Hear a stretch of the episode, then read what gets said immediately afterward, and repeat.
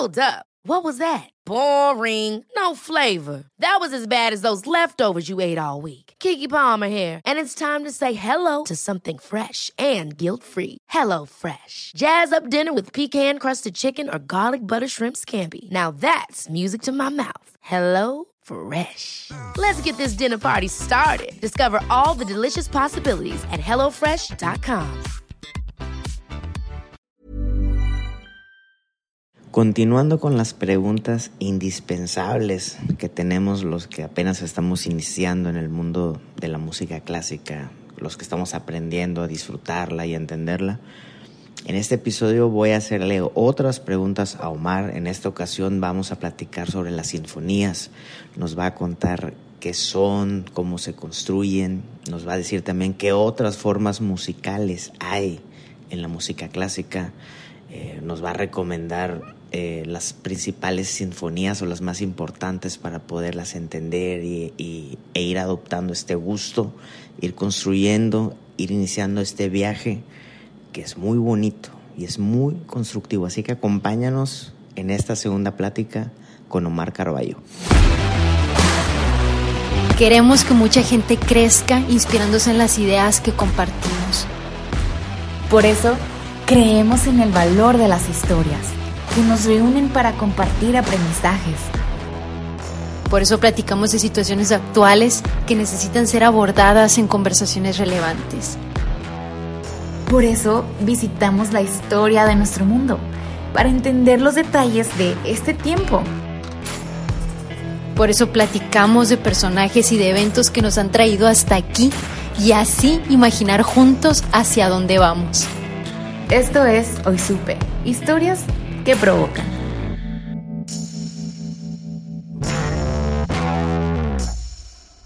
Bienvenidos a, esta sección Pregúntale a Omar. Pregúntale a Omar todo lo que, todas esas dudas de la música clásica. Omar, bienvenido. Hola, gracias otra vez por la invitación y, este, vamos a ver, eh, a continuar un poquito con este tema de la orquesta y la música para orquesta. en, el pasado este, me resolviste un chorro de preguntas, ¿eh? No, pues qué bueno, son cosas ahí que, que sería bueno que pudiéramos este, en algún momento platicarlas en vivo, no nada más aquí en, esta grabación. Y pues tú y hemos tenido el honor de ir a ver algunas obras. Me acuerdo aquella vez que me invitaste a, presenciar incluso un, ensayo con Alondra de la Parra, ¿no? ¿Te acuerdas? Sí, así es. Este, y ya estoy ansioso porque regresa otra vez la temporada de la orquesta aquí en Monterrey. Fíjate, como dato curioso, en Alemania pusieron que la música clásica y las salas de conciertos son de primera necesidad, así que se están abriendo en la, se están abriendo en la primera etapa de con Susana distancia, ¿verdad? Con Susana distancia. Supongo que a lo mejor lo van a hacer sin audiencia, pero las orquestas van a, van a volver a tomar, a retomar sus actividades. Me acuerdo, eh, pasé un verano en, en Austria en el 2006 y algo que se me hacía curioso es de que cuando íbamos en el carro, eh, pues todas las estaciones que le movías, no sé, de, cinco estaciones, tres eran de música clásica, una de noticias y otra de X. O sea, se consume la música clásica de una forma increíble. ¿eh? Sí, aquí les vamos haciendo competencia, pero con el reggaetón. No, espérate, no digas eso aquí, por favor, me va a dar un, me va a dar un colapso. Oye, entre los últimos temas que nos platicaste en el episodio anterior, mencionabas de que Beethoven, me acuerdo cuando estaba en, en, Austria, oye, Beethoven, y Beethoven, se me quedan, ¿qué, güey? Beethoven, Beethoven, ¿qué, qué, es esto? Beethoven, el de la música, ah, Beethoven, ya, nada, pues está cañón. sí, mencionabas de que él incorporó el coro a las sinfonías. ¿Qué es ah, una sinfonía, Una sinfonía. Bueno, la sinfonía es un formato, este, digamos que en su casi totalidad instrumental, en el que se hace, es un formato un poquito más grande que, otros y, que consta regularmente de tres o cuatro movimientos, algunos cinco. ¿Qué es un movimiento? Un movimiento es son diferentes partes, ¿no? De, de, como capítulos de la misma obra, ¿no? Como este, como podemos decir que son capítulos, ¿no? Es una miniserie de cuatro o cinco capítulos, tres capítulos, ¿no? Ok. ¿Pueden ser de cuatro o de tres? Sí, hay, hay sinfonías de tres movimientos, hay sinfonías de cuatro, de cinco, de cinco movimientos. Okay. Este, no, no, no es algo así, digamos, estricto, ¿no? ¿Tienen nombre esos movimientos? ¿Tienen formas? No tienen nombre, pero sí este, hay formas que se usaron, que después han ido siendo un poquito más libres, pero mayormente sí era como que una forma contrastante, ¿no? Era este, un movimiento alegre con un movimiento tranquilo y terminaban con un movimiento este, alegre. Eh, regularmente era ese, esa dinámica, ¿no? Como se usaba mucho. Se usaba, sí, el, el, final era como un clímax de la, de la obra. Se usaba mucho ese, un, una forma muy conocida en, en, la música que es la forma sonata, ¿no? ¿Qué es una este, sonata? Un, la forma sonata es una, es lo que hace es que hay una forma que es A, B, A, y una conclusión, ¿no? Ese es como que el, como que el, el, agarraron como que ese patroncito, ¿no? O sea, una este, sinfonía, una sonata es una forma o un formato de una sinfonía. Sí, podría ser el, el, en general de una sinfonía y también lo llevaban, lo reducían para que fuera la forma de, de un movimiento también, ¿no? Okay. Es una fórmula que, digamos, o sea, pues no es una fórmula que se desconozcan en otras, en otras obras, ¿no? Es en otros tipos de expresiones artísticas, ¿no? Este, la escritura también utiliza algunas formas que son las que, las que hay, o sea, haces, tienes tensión, relajación, tensión y este, y, y llegas a, a, la conclusión, ¿no? Es como que ese, Oye, es como para darle esa estructura los nombres estos de que alegro, molto alegro, molto vivace, scherzo, ¿qué, qué onda? Esos nombres eran más como una indicación rítmica, ¿no? Sabemos que no siempre han existido los metrónomos, ese aparatito que tú le puedes poner y que te marque el beat a cierta velocidad. Entonces, decían, el primer movimiento es un alegro, ¿no? Entonces, ah, el alegro, ah, es más o menos esta velocidad. Ti, ti, ti, ti. Ah, es un adagio ah, está, ta, ta. o sea, para, para hacerlo, para simplificarlo, es más o menos esas indicaciones. Molto alegro, ah, pues es más alegre, ¿no? Que el alegro. Entonces, okay, un poquito okay, más, okay. más eh, este, rápido. Molto Oye, ¿por qué, tienen, ¿por qué tienen nombres italianos? Por eh, los nombres en italiano vienen por la tradición, ¿no? Que se ha continuado. El, gran desarrollo en la escritura musical y, eh, y en, las, en, la notación musical, pues se hizo en Italia.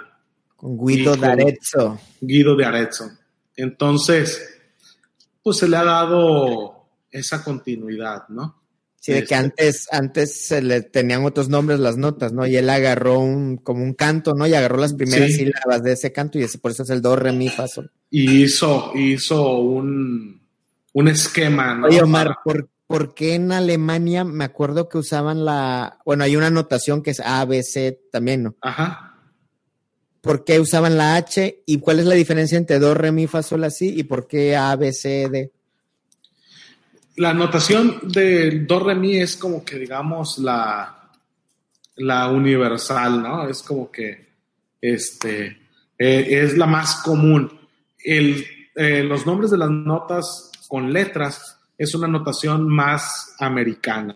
¿no? Es más americana. Pero cualquier persona que, que, domina o que hace música, lo estudie, va a preferir siempre un sistema, este, sí, o va a preferir más un sistema tradicional de do, re, mi, fa, sol, la, si, do, ¿no? ¿Y la H sí. en Alemania? La H, si no me equivoco, es el si natural. El si natural. El B, la B para, para el si Para bemol. el si bemol, ajá. No estoy 100% seguro. Tendría, ahí sí te voy a quedar a deber con esa. Bueno, y hablabas este, de la sinfonía. Ajá. Mencionabas que tiene una forma, la sonata. Y por ahí mencionaste una vez sonata bitemática, ¿qué es eso? sonata bitemática. La sonata bitemática es un, eh, podemos decir que eh, su mismo nombre la describe, ¿no? Tiene dos temas. Un tema que era más, así lo decían, el viril, contra un tema que era más melódico femenino.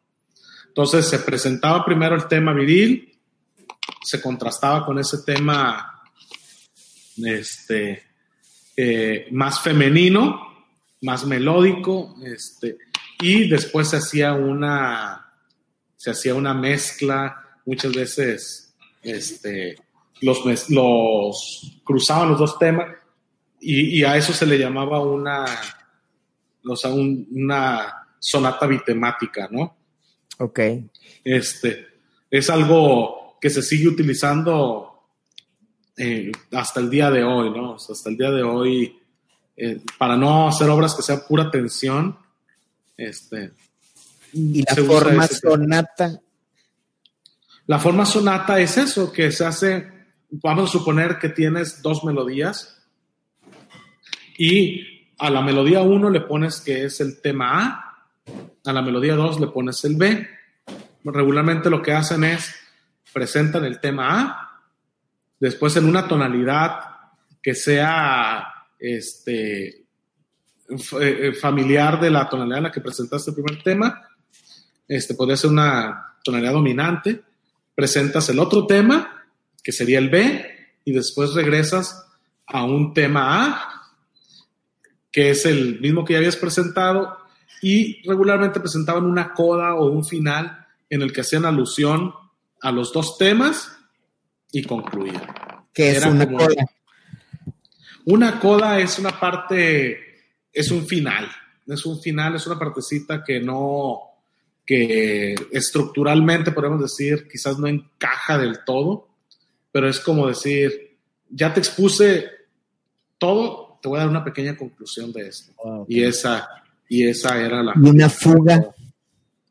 Una fuga. Las fugas son súper interesantes. La fuga es un tema que se va desfasando, pero ese tema tiene la cualidad de que si lo vas, eh, si a los, digamos, cuatro compases vuelves a empezar el otro tema, siguen teniendo relación el primer tema, la parte de esa melodía con lo que vas empezando. Entonces, eh, es como un canon, no sé si alguna vez te tocó cantar algún canon o este, empieza la melodía. En la iglesia. En la iglesia, eh, este, empieza la melodía, dejas pasar dos compases, empiezas la otra melodía y se va formando armonía con esas con ese desfase, ¿no? Es, un, es una forma de composición bastante compleja, bastante compleja. El maestro de las fugas era este, el Chaco Guzmán, que diga este, Johann Sebastian Bach, era el maestro de las fugas, ¿no? Este, y en el momento también tienes, tienes oportunidad de escuchar, este, muchas de sus obras, de hecho, la tocata y fuga famosa de, para órgano que hizo, tiene esa, tiene esa parte que es la tocata, que es una parte como bastante libre, y después viene la fuga. Eh, y es muy fácil de identificarlo, vas a poder escuchar cada vez entra el tema en un registro, luego entra el tema en un registro más grave, luego más agudo, luego más grave, hasta que se conjunta todo. Entonces, tratando de recapitular, la sinfonía es una forma musical para orquesta. Sí, es para orquesta. ¿Cuáles son las sinfonías más famosas? Todos conocemos la novena de Beethoven, que es la que se inspiraron para el canto a la alegría. ¿Esa tal vez será la, la, más famosa en la historia? Yo creo que. Yo creo que que esa melodía sí debe ser de las más famosas, de las más famosas de la historia, pero mucha gente no sabe que es parte de una sinfonía. Yo diría que si tú Un movimiento. sí, o sea, no, la gente lo reconoce como la oda a la alegría, ¿no? No saben que pertenece a, a una sinfonía, ni mucho menos. Pero yo, yo he hecho ese ejercicio antes y he preguntado, ¿qué sinfonía? Cuando te digo sinfonía, ¿qué se te viene a la mente? Y mucha gente piensa en la quinta sinfonía de Beethoven. Es como que algo que... Tan, tan, tan, tan. Sí, leche con pan, ¿no? Es este... ese es como que si alguien dice sinfonía, eso se le va a venir a la mente, ¿no? Entonces, mira, tú me mandaste un playlist. Sí. ¿Qué te parece si nos vas diciendo en el orden que nos la mandaste? Sí, sí, sí. Este, puse ahí en ese playlist algunas de las sinfonías más famosas. Aquí hay, quizás va a haber discusión, este, algunas pues personas. Es tu lista, hombre, es tu lista. Pues, ¿qué? Pero yo traté de, de, de encasillar las sinfonías en, que son más conocidas. Quizás no es las más bonitas ni mucho menos, ¿no? Sino que son como que las más, las más conocidas. Y puse en primer lugar, no, no las puse en orden de, de jerarquía. De jerarquías, ni mucho menos, sino puse una lista de sinfonías que me fui acordando y que creo que son de las más famosas. Este, la quinta de Beethoven. No sé si la si puedes poner un fragmentito ahí. Puse.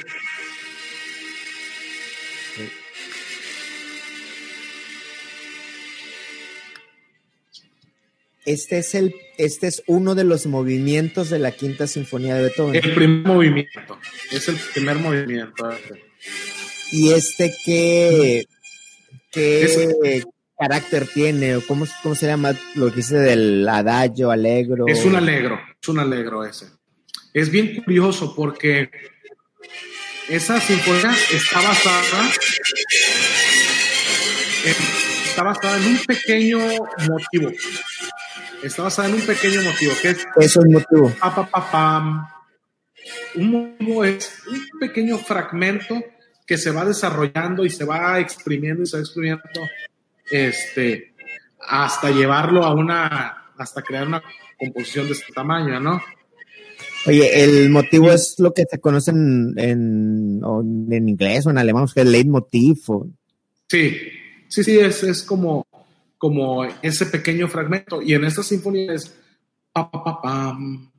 Y, lo, y, y, y sobre eso repite, repite, repite, lo fue cambiando de tonalidades, lo hace, ese brinco lo hace mayor, lo hace menor, lo hace... Este, Porque empezó en menor y cambió a mayor, ¿no? Sí, y entonces lo, lo hace de mil formas diferentes. Entonces, este es el primer movimiento de la quinta sinfonía de Beethoven. De la quinta sinfonía de Beethoven, así es. ¿Con cuál otra avanzaríamos? Ya que estamos con Beethoven, vamos a, a la novena de Beethoven, que es otra. Este, ahí, si tienes oportunidad, adelántale por ahí del, de los minuto 3.30. Vamos a ver, 3. 30 por ahí. Y, y, ahí van a reconocer muchos. Es el cuarto movimiento.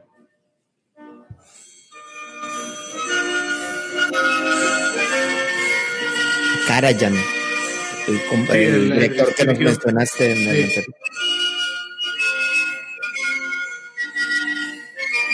No sé si ya esa melodía te recuerda. Ya te va haciendo mención a, a, a la famosa Oda Alegría.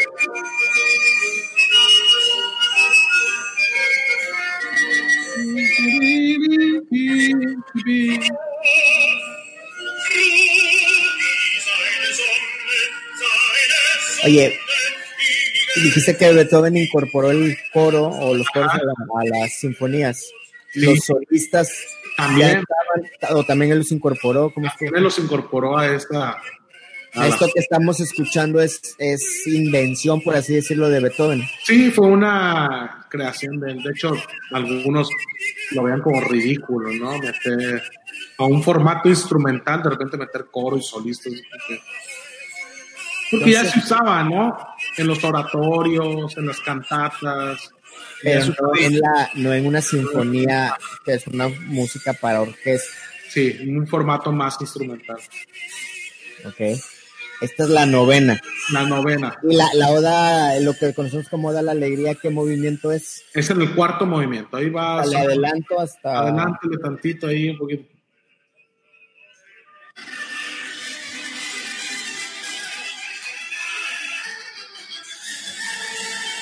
Ya, ya te fuiste muy al final, sí.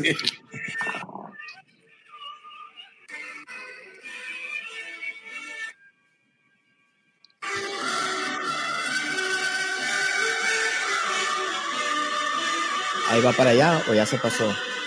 Creo que ya se, que ya se pasó. Eh,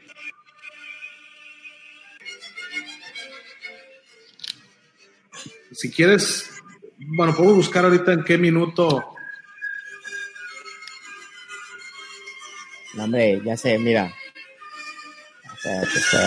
Esto es para que vean que estamos totalmente en, vivo, compadre. No, no hay este.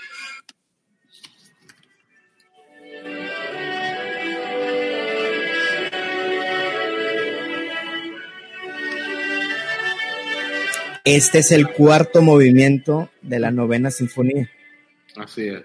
Este lo conocemos todos, ¿no? Sí. Esta es como que la parte más. este que es un vivace, es un alegro, molto alegro. Es un molto alegro. ¿Ya no hay nada arriba del molto alegro? Vivace, que está más rápido. Alegro, molto alegro, vivace. Presto está arriba del vivace. Sí, el Presto también es. Va. ¿Cuál otra pusiste ahí en tu playlist de recomendaciones de Omar Carballo? Puse la novena de Borjak. ¿Quién es Borjak? Borjak. este. Eh, mucha gente lo, lo. Es de los melómanos son muy fanáticos de él, ¿no? ¿De qué periodo estamos hablando, Omar? Del romántico también el romántico. Dale ahí por el, por el segundo 30. Y va a empezar un tema.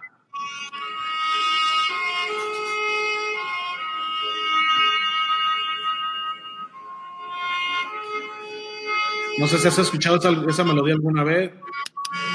¿Dónde? Esa es una melodía muy famosa de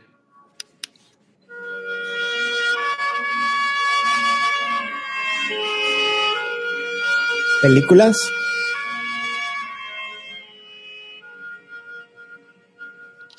Sí, ha salido en película.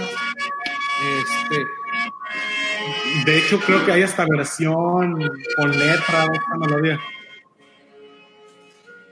¿Este qué, qué carácter tiene? Ese, este, es un adagio. que es más tranquilo. Más tranquilo, sí es mucho más tranquilo. Ok. La novena de, ¿cómo lo pronuncias? Borjak. Borjak. Quizás este se, se pronuncia diferente, ¿no? Pero normalmente pues, en Occidente sí, o acá en, este lado del mundo les decimos Borjak. Ok, y luego vamos con...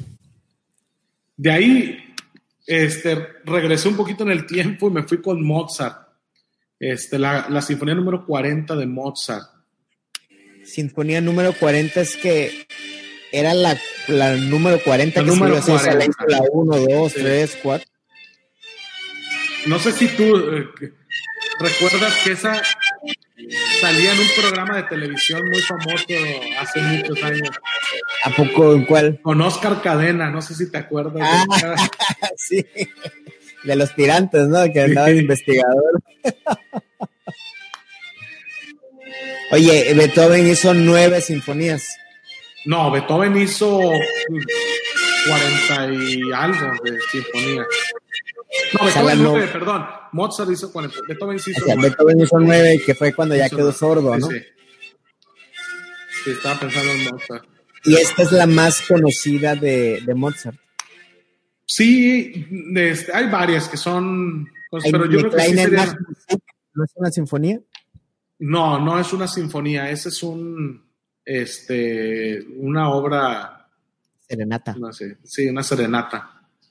Vamos con la, entonces nos dijiste que la sinfonía número 40 de Mozart es su más conocida. Y vamos ahora con la... la octava de Schubert. ¿Schubert de qué periodo estamos hablando? De clásico, clásico tardío. Clásico tardío es como Beethoven. Sí. Esta sinfonía es famosa de él, pero es llamada la inconclusa. ¿Por qué más? La inconclusa. Él nada más le dio tiempo de terminar, de terminar este, dos movimientos. ¿Por? Este, la fue dejando, la fue dejando ahí. Este, de hecho tiene, de hecho tiene otra sinfonía, la 9, que es después de esta, que sí la terminó, pero esta murió y nunca la terminó. Este es clásico tardío, la octava sinfonía de Schubert. ¿De dónde era Schubert? Eh, era alemán, yo creo también, alemán o austriaco, no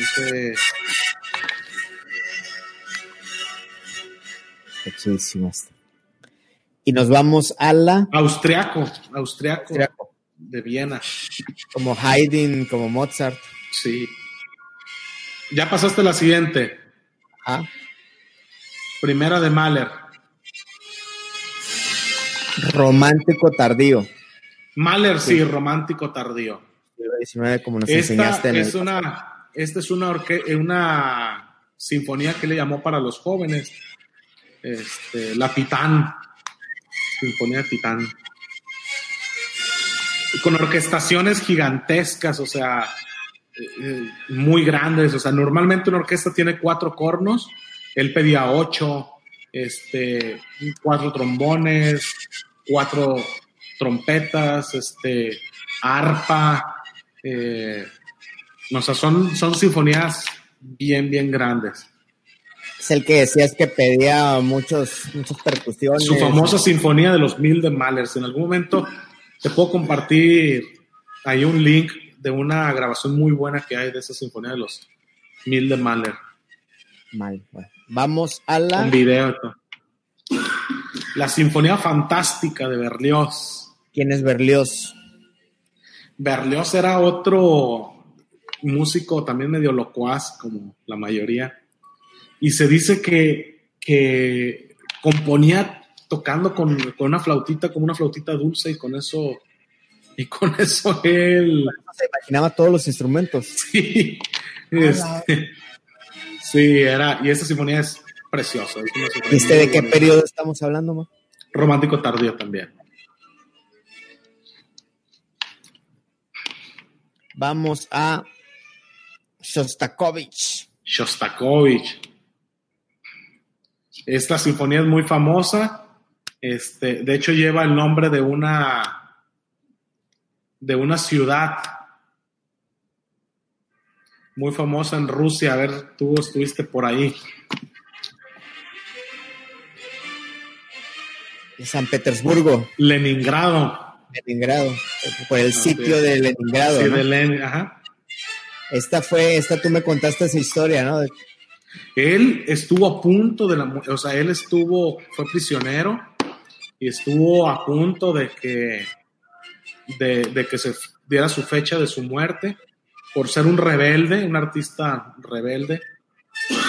Y este, lo salvó el fin de la, de la guerra. de la guerra.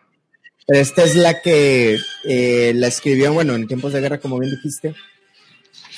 Y la tenían que ensayarla o en- escribirla, ensayarla escondidas, ¿no? Sí, sí, era, obviamente era prohibido. Tenían que ensayar escondidas y Entonces Y está el bombardeo, los Sí. balazos. la música de él, si no hay mejor forma de estudiar este, la historia de Rusia que escuchando, escuchando la Shostakovich, ¿no? Entonces, Es- esta, esta tiene en los rusos un significado importante porque tiene tintes patrióticos, ¿no? De Así es. resistencia. así es. Sí, como contexto, lo que nosotros conocemos para la, la- como la Segunda Guerra Mundial ante los rusos es, es una guerra patriótica.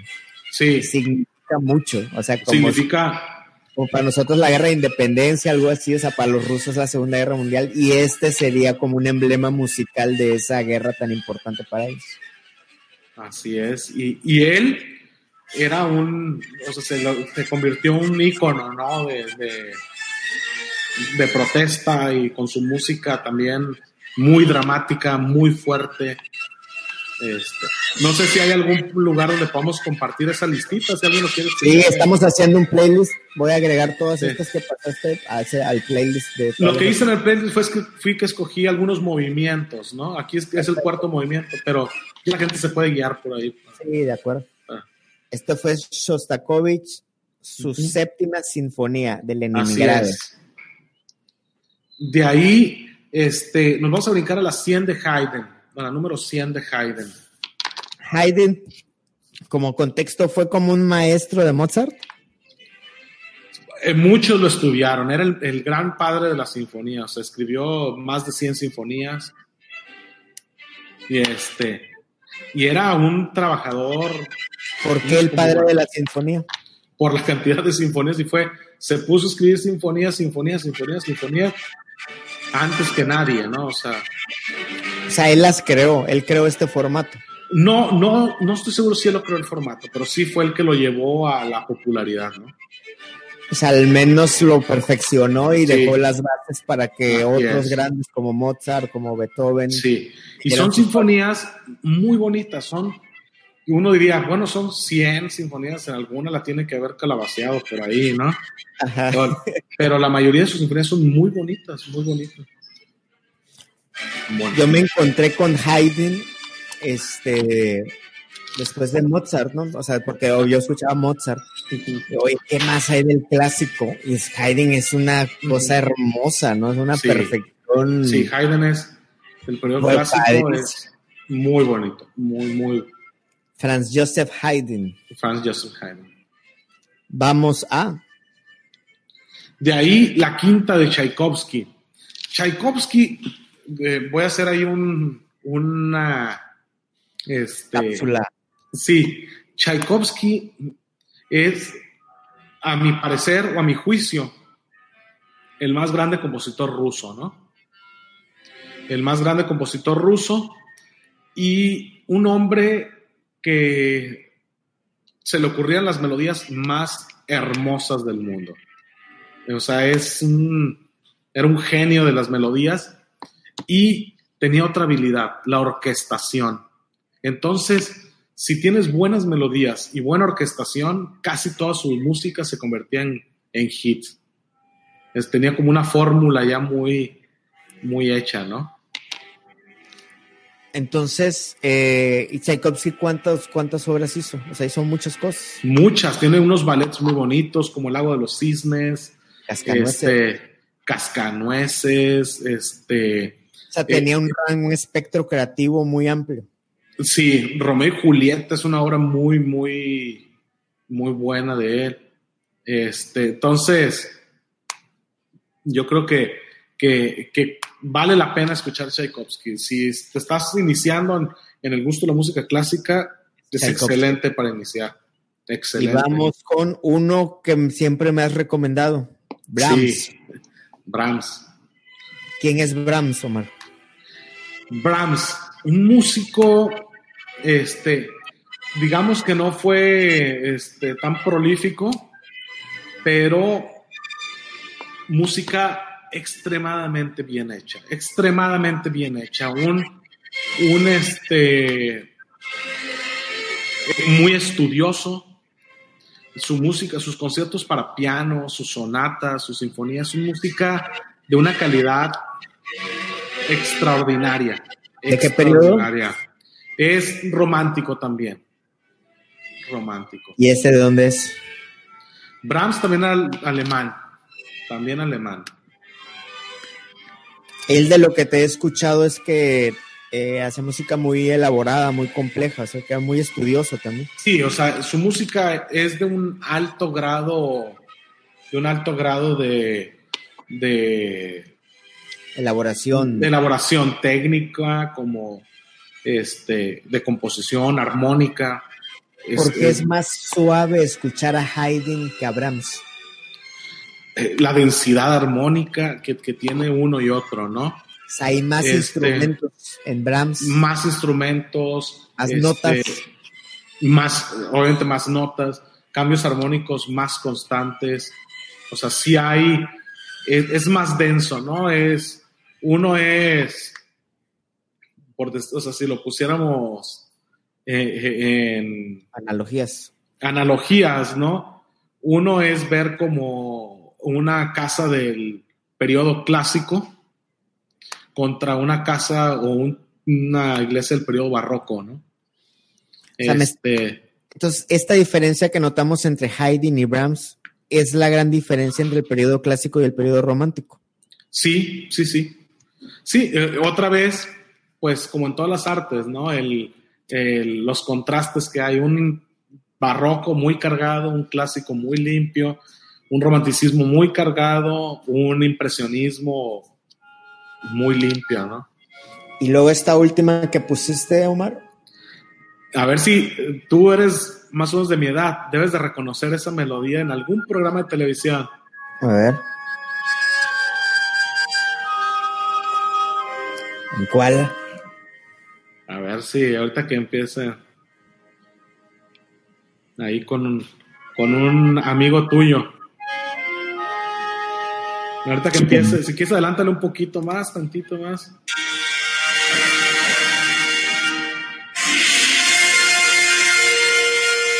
Deporte B. No es cierto. Sí es cierto. Es la, es la canción de Deporte B. con- si te acuerdas de ese programa de televisión. Claro, Sí. Oye, ¿y ese quién es? ¿Quién ¿Qué? lo compuso? Esa es una melodía muy famosa que se llama Fanfarria para un hombre común, Ajá. de un compositor americano que, este, que se, se llamaba Aaron Copland. Aaron Ah, Aaron Entonces- Copland es este un compositor americano y esa obra hace referencia a esa melodía. Muy bonita sinfonía, muy, muy bonita. Oye, pues ya, ya repasamos tu playlist, que lo vamos a Sí. incorporar para ya escucharlo con calma en el Spotify, ¿no? Sí, sería bueno. ¿Alguien quiere eh, empezar? Porque sí te hace un recorrido ahí un poquito por la- las obras más famosas de la música orquestal, ¿no?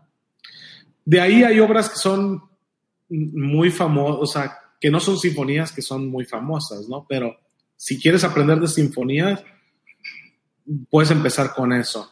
Aunque hay otros muy grandes sinfonistas, ¿no? Este, que dejamos ahí, que dejamos ahí por, este, por fuera, pero, pero yo creo que con esto es una buena, recorrido es como para, para degustar sí, como para diferentes platillos musicales e ir este, construyendo un buen gusto, Omar.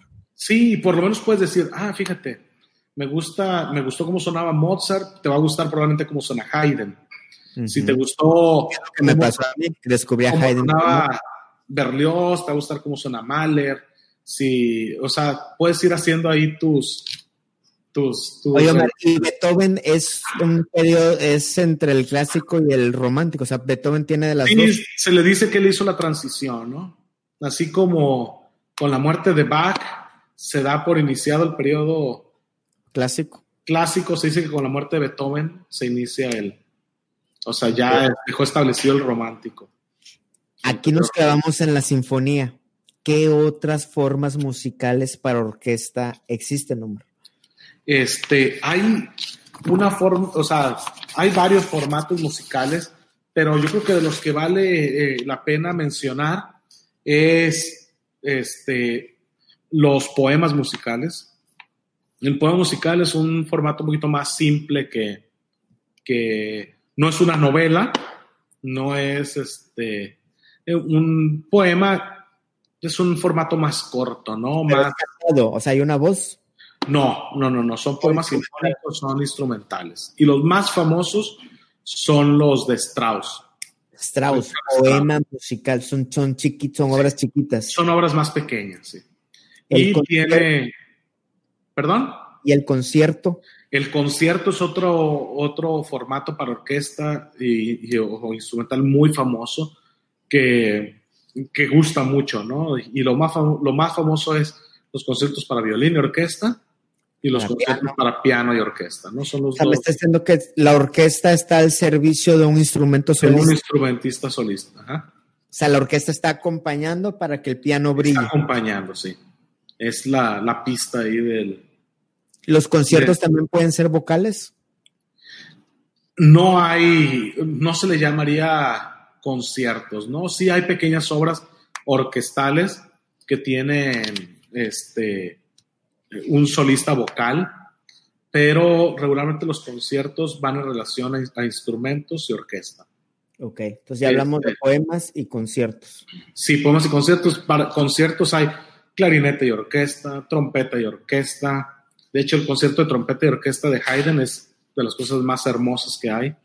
Los conciertos para Este- piano de Mozart, ¿no? Los conciertos para piano de Mozart, el concierto emperador de Beethoven para piano y, orquesta es una belleza. Este, eh, la fantasía, tanto le gustó a, a Beethoven la inclusión del coro que después hizo una obra que se llama La Fantasía Coral, que tiene piano solista, pero tiene orquesta y lo coro, que es también muy, muy, muy bonita, una obra muy buena. Este, Y la orquesta se ha dado al servicio de otros géneros también dentro de la música clásica, por ejemplo, como la ópera. Este, hay grandes óperas, mm, o sea, hay- y sé que hay mucha gente que es amante de la ópera, y, este, y es, incluyen solistas, coro y orquesta, ¿no? Ok. Y- pero la orquesta ya pasa como a un segundo plano, es como un acompañante. El ballet, hay el lago de los cisnes, alguna vez tienen la oportunidad de verlo o asistir con orquesta y, y ballet es una cosa que, que te cambia, ¿no? Es Sí, increíble. aquí en Monterrey. Este, hago referencia a eso porque es como que los más comunes que, Ah, pero son padrísimos, que ¿no? Porque estás, te están Sí. contando una historia, ¿no? Y actuada, ¿no? es, sí, y, y- y a mí que me gusta mucho el ballet, este, lo disfrutas muchísimo. Es una expresión artística de muy alto nivel. Nunca te dio Este- por, por, este, por hacer ballet. Tengo la complexión para hacerlo, pero, pero Dijiste, ya, ya incursioné en muchas áreas, esas no. Formas, los oratorios, ¿Qué es un oratorio? el oratorio era más de carácter, bueno, es de carácter religioso. Este, historias, era como las óperas, pero, pero religiosas. Como Hay el, muy el famosos como aleluya, ¿no? El- es el sí, es- de Händel. La creación de Haydn, que es un oratorio también muy, muy bonito. Los oratorios eh, son más de, de carácter, bueno, son de carácter sacro, ¿no? Son de carácter sacro. Misas, Este, las misas, las más famosas que hay con orquesta son los requiems, aunque hay otras misas, ¿no? requiem. Una era la misa que, o la misa que se está haciendo para cuando muere alguien, ¿no? Fúnebre. Fúnebre. Entonces, eh, ¿qué cambiaba con esa misa? Pues que cambiaban algunas partes de la liturgia, ¿no? Que es una suite. Este, una suite es un conjunto de pequeñas piezas este, que quizás no tienen la forma de una sinfonía o no tienen, eh, este, y los clasifican como una suite, ¿no? Chopin era el que hace muchas suites. Eh, de las para orquesta, de las suites más famosas que hay, este, podría ser la suite del, del Pájaro de Fuego, que es de Stravinsky, Firebird. de Firebird. Este, está... O sea, una suite puede ser para orquesta o puede ser nada más para piano. Sí, sí, también hay suites para piano. ¿Cuál, ¿Por qué se llama suite? ¿Cuál es su forma? O qué? No es como que una forma específica, pero regularmente hacía referencia a danzas, ¿no? Dan. A danzas, ¿no? Ah, Este, las gigas, los burrés, los, mm, este, Las oberturas. las oberturas. Ese es, eh, las oberturas se hicieron con un fin específico, ¿no? Abrir los conciertos. Entonces, hay oberturas muy famosas y muy bonitas. La famosa obertura de 1812, que regularmente cuando se toca esa obertura, todo lo que siga después queda bastante opacado, ¿no? Entonces, lo la obertura es, es, una, es una obra en sí que a- da pie a otra obra. O sea, no Sí. forma parte de todo el concierto. No, no forma parte de todo el concierto. Hay, Hay oberturas, por ejemplo, los, las óperas realmente tienen una obertura y de ahí se han tomado varias, pero hay oberturas que fueron hechas para hacer simplemente una obertura, ¿no? Y ya la puedes complementar con lo que tú quieras. Regularmente un concierto típico de orquesta se conforma por una obertura, un concierto para instrumento solista y orquesta y una sinfonía. Ese Y ya- es como que el, Y el que diseña ese show, por así decirlo, escoge qué combinación ¿Qué hace. combinaciones hacer?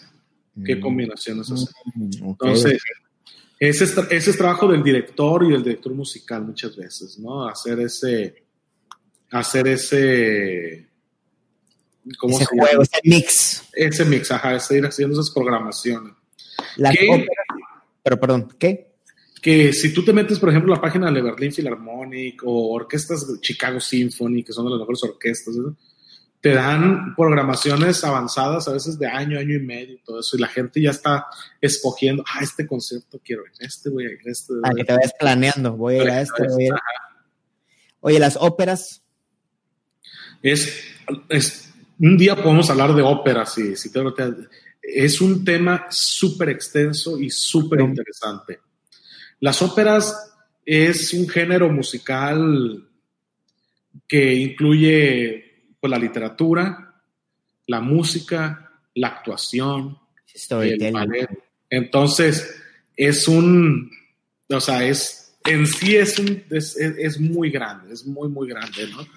Y este, entonces, Verdi. vale la- sí, Verdi, mm, este, las, las más famosas, pues po- podemos decir que Mozart también, ajá, Don Juan de, de, Giovanni, de Mozart, Don Giovanni, la flauta mágica, ¿no? la flauta mágica, este, las de Donizetti, que son óperas, las de Wagner, este, son óperas muy grandes y muy interesantes, ¿no?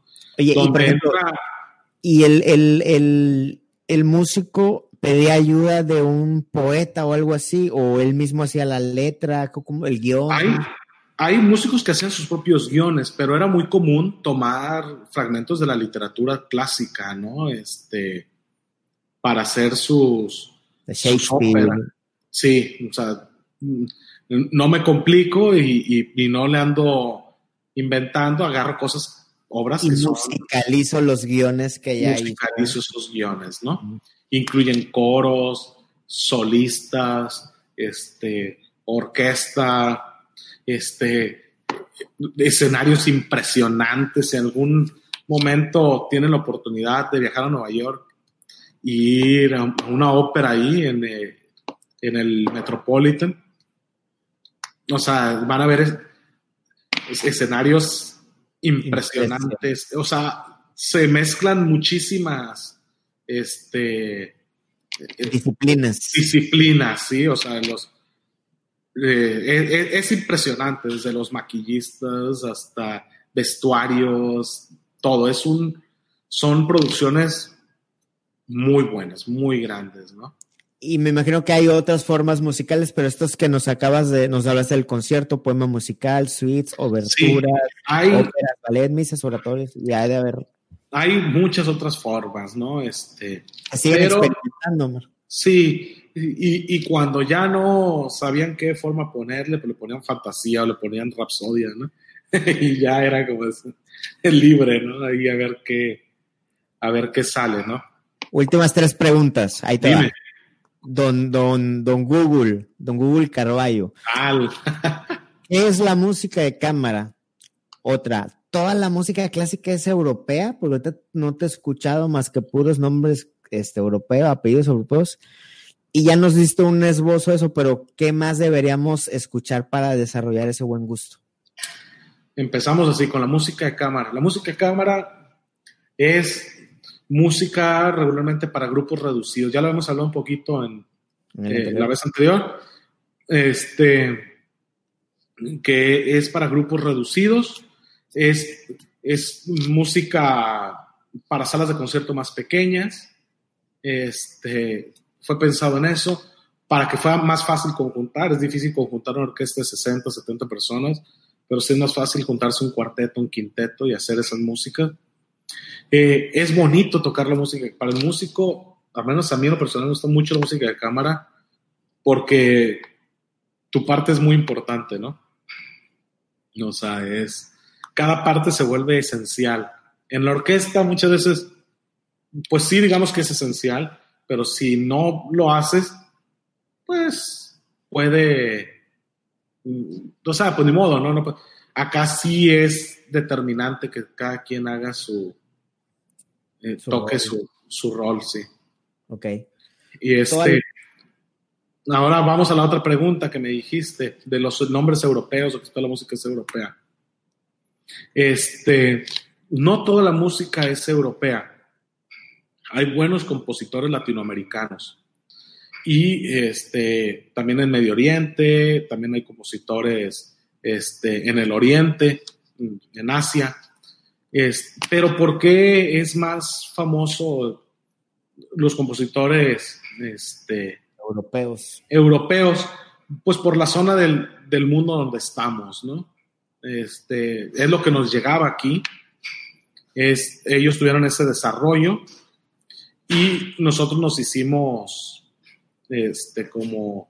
Heredamos eso. Heredamos esa cultura, ¿no? Mucho, pues tenemos mucha cultura europea aquí en, en, eh, en América, ¿no? Pero sí hay buenos compositores, eh, o sea, hay excelentes compositores, mayormente del romántico para siglo XX, este, latinoamericanos o americanos. Mexicanos hay compositores muy buenos como Silvestre Revueltas. Este, eh, hay compositores como Carlos Chávez, que fue un gran promotor de la cultura aquí en México. Hay compositores como Blas Galindo, como Moncayo, el famoso compositor del Huapango. Compositores en Sudamérica, eh, hay uno que para mí es de mis favoritos, que es Villalobos, este brasileño, Ginastera, este, hay, hay bastante... Nos pusiste hace ratito, Copland, americano. Eh, Copland, este, Charles Ives, inclusive este, Bernstein, que era director de orquesta, pero también era compositor, eh, compositores, y, y, y, siguen saliendo más y más y más y más compositores este, en, aquí, ¿no? Entonces, también es música que vale mucho la pena escuchar.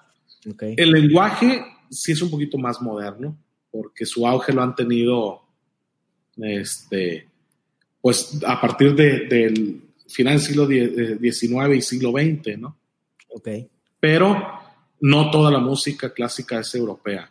No toda la música clásica es europea. De hecho, hay, eh, aquí en México hay un compositor hubo, perdón, muy famoso, que era de familia italiana, si no mal recuerdo, Ignacio de Jerusalén, que hizo barroco mexicano. Hizo barroco mexicano, música barroca. ¿En qué periodo? ¿En el barroco? En el barroco. Sí, iba desfasado un poco en el tiempo, ¿no? Pero hizo música barroca con un poquito de influencia de aquí, de, de México y, y eso, ¿no? Entonces, se le conoce como, como el... El este, siglo XVIII, estoy leyendo, Ignacio de Jerusalén. Ignacio de Jerusalén, sí. Siglo XVIII, órale. Yo nunca lo había escuchado, ¿eh? Sí, hizo, pero creo que sí es, si estás ahí revisando, creo que sí es de familia italiana, si no mal, si no mal recuerdo. Su natal reino de Nápoles, ajá, como violinista. Y en la, allá en la Nueva España, pues, ajá, pues sí venía de allá. oye, y bueno. Este, y con la última pregunta, ¿qué debemos escuchar como para, como para empezar? Ya tu tarea final, tu tarea final. Tarea final. Este, el periodo clásico y el romántico, digamos que son ideales para comenzar, ¿no? Es como el easy listening, ¿no? Que, que son fáciles. hablando de listening, no has mencionado a, Il Prete Rosso, Vivaldi. Fíjate que Vivaldi también es, lo dejé de fuera porque estamos hablando más de las sinfonías y todo eso, pero es un compositor que tuvo, o sea, que dejó mucha herencia para los compositores. Era barroco. Este, sí, barroco.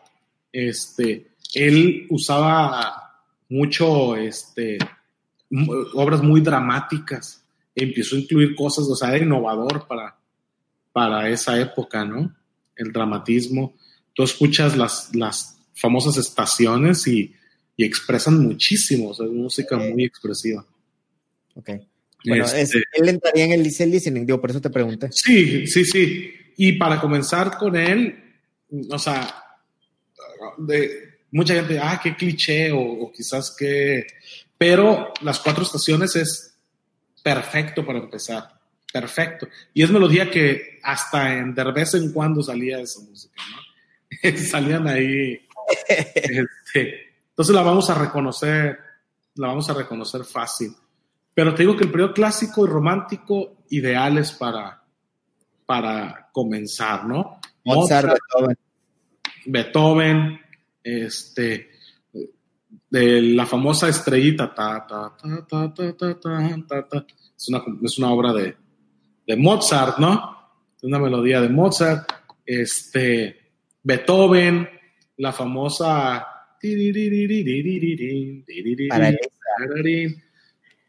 que mucha gente lo ha escuchado hasta en cumbia. Eh, es Beethoven, ¿no? Y lo empiezas a escuchar y te empieza la famosa sonata Claro de Luna, que es una melodía que muchos hemos escuchado y nos gusta y no sabemos que viene, que es música de Beethoven. Este, e, en el romántico, pues hay bastante, ahí sí podemos, hay mucho que podemos escuchar, o sea, desde música de, de Brahms, música de Sibelius, música de Tchaikovsky, música de, de Mahler, este, en el piano o instrumental, este, decir, Chopin, Liszt, este, hay bastante material en ese periodo de melodías que muchas veces conocemos. Dejaría como último, como después de eso, tratar de entrarle al barroco. Hay cosas muy bonitas en el barroco que también no son tan difíciles de escuchar y como último sí el siglo XX, ¿no? Incluso el impresionismo puede entrar en el romántico tardío para escuchar a Debussy. Entonces lo que está este, diciendo es, música también muy no necesariamente muy fácil de escuchar no necesariamente seguir un orden cronológico de barroco, clásico, romántico, sino empezar con el clásico, romántico, luego regresarnos al barroco y ya luego eh, empezar acá con, el siglo XX, sí. El siglo XX sí es un poquito más denso, más experimental, este ya se necesita un poquito más de background para poder ir para poder ir entendiendo esa parte. Y este algo que, también es muy, muy sencillo de hacer y que mucha gente lo ve como, cuando les he dicho, es, ah, no, no es así. Empezar con Baby Mozart. Esos famosos discos de Baby Mozart, este, muchos son compilaciones de obras clásicas bonitas y con eso puedes empezar. Inclusive Disney sacó una película o una cosa que se llamaba este, Fantasía 2000, no sé si, donde ponían un montón de obras clásicas y ponían animaciones y todo eso. Y ahí puedes empezar a conocer también un montón de, de, obras. Y después puedes llegar a ser como algunos conocidos que dicen, les pones, por ejemplo, este, el tercer movimiento de, de la Sinfonía número 7 de Beethoven. Ah, esa es la canción de Batman. o, o, pones la tocata y fuga, ah, la de Longe Moco. Y ya las has escuchado, ya, ya, ya sabes tú qué es, pero tienes que ir haciendo, vas haciendo. y es que el, el, ahorita que mencionas eso, es que el, al cerebro le gusta lo familiar, lo conocido. Entonces, eh, a veces o no nos gusta mucho la música clásica porque no lo hemos descubierto, no nos hemos familiarizado. Ahorita todo lo que nos has contado es el valor de, escuchar la música clásica en todos estos periodos. Este, nos has contado de historias, de instrumentos, eh, relatos cronológicos. Ahora nos toca ya desarrollar el gusto, ¿no? Ya probarlo, probarlo y ya el, oído va aprendiendo, Omar, ¿no? Se va, se va haciendo más, más fino. Y Y algo que, que, me gusta siempre hacer referencia es de que la gente cree que, que escuchar música clásica o eso es como de estatus o como de... Y no, o sea, es... Escuchar música clásica es, es un... Es como aprender a vestirte bien, ¿no? Es como... O sea, o sea el, el, gusto que tengas, no necesariamente que es ropa cara, ¿no? Sino que te puedes es. combinar bien, puedes sí. comer bien sin, sin, sin gastar mucho dinero. Así es, así es. Y si por desgracia, o sea, no que no, que no me guste Monterrey, pero estás en una ciudad tan limitada culturalmente como Monterrey, tristemente, que es una ciudad de tantos millones de habitantes, pero culturalmente estamos como un pueblo. Atrasados. Eh, sí, muy atrasados.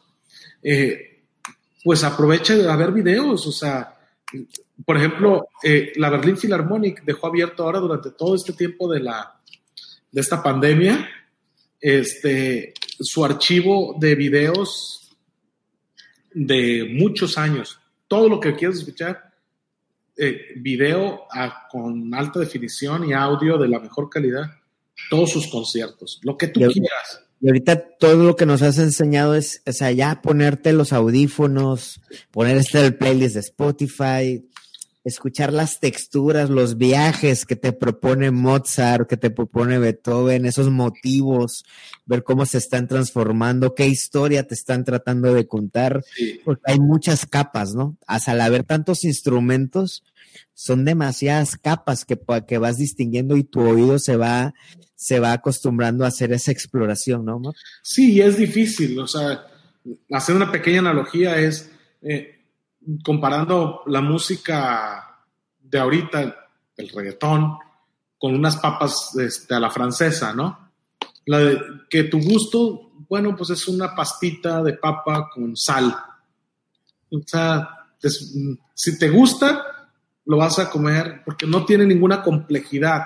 Pero ¿qué tal si vas a, a un restaurante más elaborado donde el chef tuvo la delicadeza de, de usar las especias en una en sus proporciones correctas, de no, sal, no sazonar solamente con sal, sino volviendo utilizar... a lo mismo, que no necesariamente es caro, por ejemplo, la comida italiana, ¿no? O sea, toda la historia que hay detrás de la pizza, de la lasaña, de tortellini, lo que tú quieras, es eso, ¿no? O sea, detrás de la música clásica hay siglos sí. de descubrimientos, de historia, de exploraciones, de sentimientos, de, o sea, es demasiado lo que hay ahí, hombre. Sí, y poco a poco el gusto empieza a identificar eso y, y de repente, yo sé que a ti también te gusta mucho, eres un, este, eh, te gusta mucho la, el arte culinario o te gusta experimentar en lo que tiene que ver con, con la comida y este, y te das cuenta que, que muchas veces las papas a la francesa de McDonald's no saben igual que las de un comercial, que las del gallo 71. O sea, tú dices, oye, hay un mundo de diferencia, ¿no? Los tonos, ¿no? Los famosos tonos. Sí, este, entonces, Notas. pero poco a poco vas apreciándolo, ¿no? Y vas, y tu, tu oído de repente empieza a, a ver, oye, ¿qué? Empiezas a reconocer instrumentos, empiezas a reconocer combinaciones. Es, si a mí me preguntaras por qué escuchar música clásica y solo pudiera escoger una respuesta, yo te diría porque te hace una mejor persona. ¿Por qué? Así como cuando empiezas a agarrar libros de literatura más selecta, te transformas, pero por porque te formas, ¿no? Te transformas. Sí. La música clásica es así te hace mejor persona. Ver pinturas de arte te transforma por todas te las sensibiliza, te sensibiliza. O sea, es la famosa frase que dice, nadie regresa el mismo después de un viaje, ¿no? Exactamente. Exact y estos son pequeños viajes que vas haciendo con la... Y no puedes volver a ser el mismo, o sea... Entonces las capas que hay en este género musical que has, men que has mencionado contemporáneo, que no lo voy a repetir por, por respeto a los autores que hemos estado mencionando, no sé por qué conviven ambos conceptos en un mismo episodio, pero bueno, eh, las capas que hay en esos géneros contemporáneos, si se le puede llamar así, no tienen ni tendrán las capas históricas, narrativas, este, incluso científicas, ¿no? A nivel de, de los estudios que se han hecho de, de, las armonías, ¿no? De Mozart a nivel de, de frecuencias, se encuentran cosas perfectas, Omar. Mira, yo creo que, que sí hay algunas obras que sí pueden llegar a tener eso, pero ¿qué le ha pasado a la música que nosotros tenemos del siglo XX? No ha pasado por esa coladera, ese filtro que, que deje caer todo lo que no valía la pena y, este, y nos deje arriba solamente lo que era valioso, ¿no? Que ese filtro ya se le aplicó a todos las, la, los periodos anteriores. Porque sí hay compositores de muy alto nivel que están vivos y que están haciendo obras. ¿Cómo? Jacob Collier. Jacob Collier, que es un, es un genio de la música. Este, hay, hay, hay, mucho, hay mucho contenido valioso. ¿Cuál es el problema ahorita? Que todo lo tenemos con ese acceso a la información y a todo. Es artista. Sí, entonces, este, le falta este periodo contemporáneo del siglo XX y siglo XXI, le falta esa zarandeada y que quede nada más lo, lo valioso. Que Pero a la zarandeada le falta el filtro. El problema es que no hemos desarrollado en la medida que deberíamos haber desarrollado ese filtro. Sí, o sea, pero por ejemplo, o sea, de, de, de periodos anteriores, o sea, si te pones a hablar del periodo barroco, quizás salen a relucir buscándole bien y haciendo una lista así este, de, con una investigación, te salen 100 compositores. De, ¿Y cuántos compositores quizás había en el barroco? O sea, tienen que haber habido miles y miles en... Este, y ojo, todas, las, todas las catedrales y todas las iglesias tenían un maestro de capilla que componía. Y ojo, no es que estemos diciendo que debamos escuchar siempre música clásica como nuestro, nuestro único este, ah, no sino que ese gusto que desarrollas te va a permitir hacer ese, esa selección para que puedas explorar jazz, pop, claro rock. Que sí. Claro que sí. Las claro bases están en la música clásica, ¿no? Pues muchos grandes artistas de rock traen formación clásica, traen formación clásica. Los artistas de jazz, muchos traen formación clásica. Porque es la música clásica es hablar de la historia de la música. Entonces ahí vas a poder entender el valor de los grupos de Led Zeppelin, you name it. Sí. Vas a poder entender la riqueza de Led Zeppelin. Sí, Tiene claro. que pasar por acá, ¿no? Sí, vas a entender por qué sus canciones, las formas, eh, la estructura de las canciones de Queen. O sea, Exacto. Son- son Las formas voces, ¿no? De las, las armonías de las voces. y tú dices, este, ahorita estos compositores, eh, pseudo compositores o, o artistas, no pueden afinar sus canciones de tres notas, jamás van a tener la posibilidad de hacer una, de hacer armonía, ¿no? Sí, Pero- por ejemplo, estudias el canon, este, y vas a entender que hay un millón de canciones que están en esa, en esa misma progresión, Es ¿no? en Pero, esa progresión armónica. ¿qué, no? Sí, ¿Por qué el, el 2, 4, 1, 5, no? Ah, sí, por ¿y por qué funciona tan bien? Exactamente, Sí. ¿no? Pero hay que ir a las bases, hay que ir a la carnita. Así es. Y, y te voy a decir algo. Cuando empiezas a, a escuchar la música clásica, te das cuenta de que empiezas a, a desarrollar un gusto bien amplio, bien, bien amplio. Este, de repente, la misma música clásica te va a hacer que te empiece a gustar algunas canciones de salsa, te empieza a gustar algunas canciones de jazz, te empieza a gustar Blues.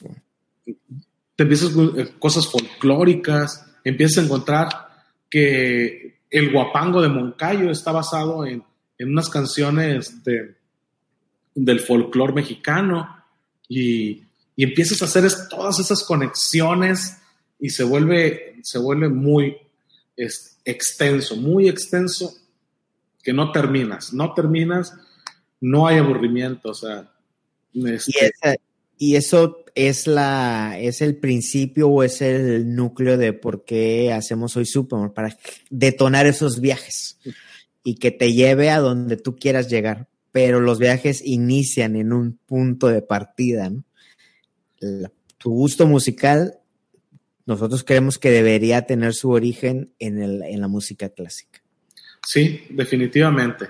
definitivamente. Y qué bueno que tienen esa iniciativa y, y veo que, que, hay bastante gente que los, que los escucha.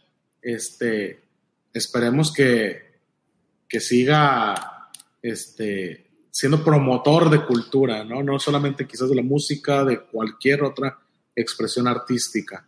A partir de preguntas como las 10.000 que ya te aventé en estos dos episodios. Omar, pues muchas gracias, papá. Muchas gracias. La verdad nos enseñaste bastante. No, un gusto poder platicar. la pelota cae en nuestro lado, escuchar todo lo, todo lo que nos propusiste, ¿eh? Sí, y lo primero, comprobar que lo que dije sea verdad para que si ahí se fue algo equivocado, ustedes mismos lo puedan corregir. Omar, muchas gracias. Un gran abrazo. Igualmente, muy bien.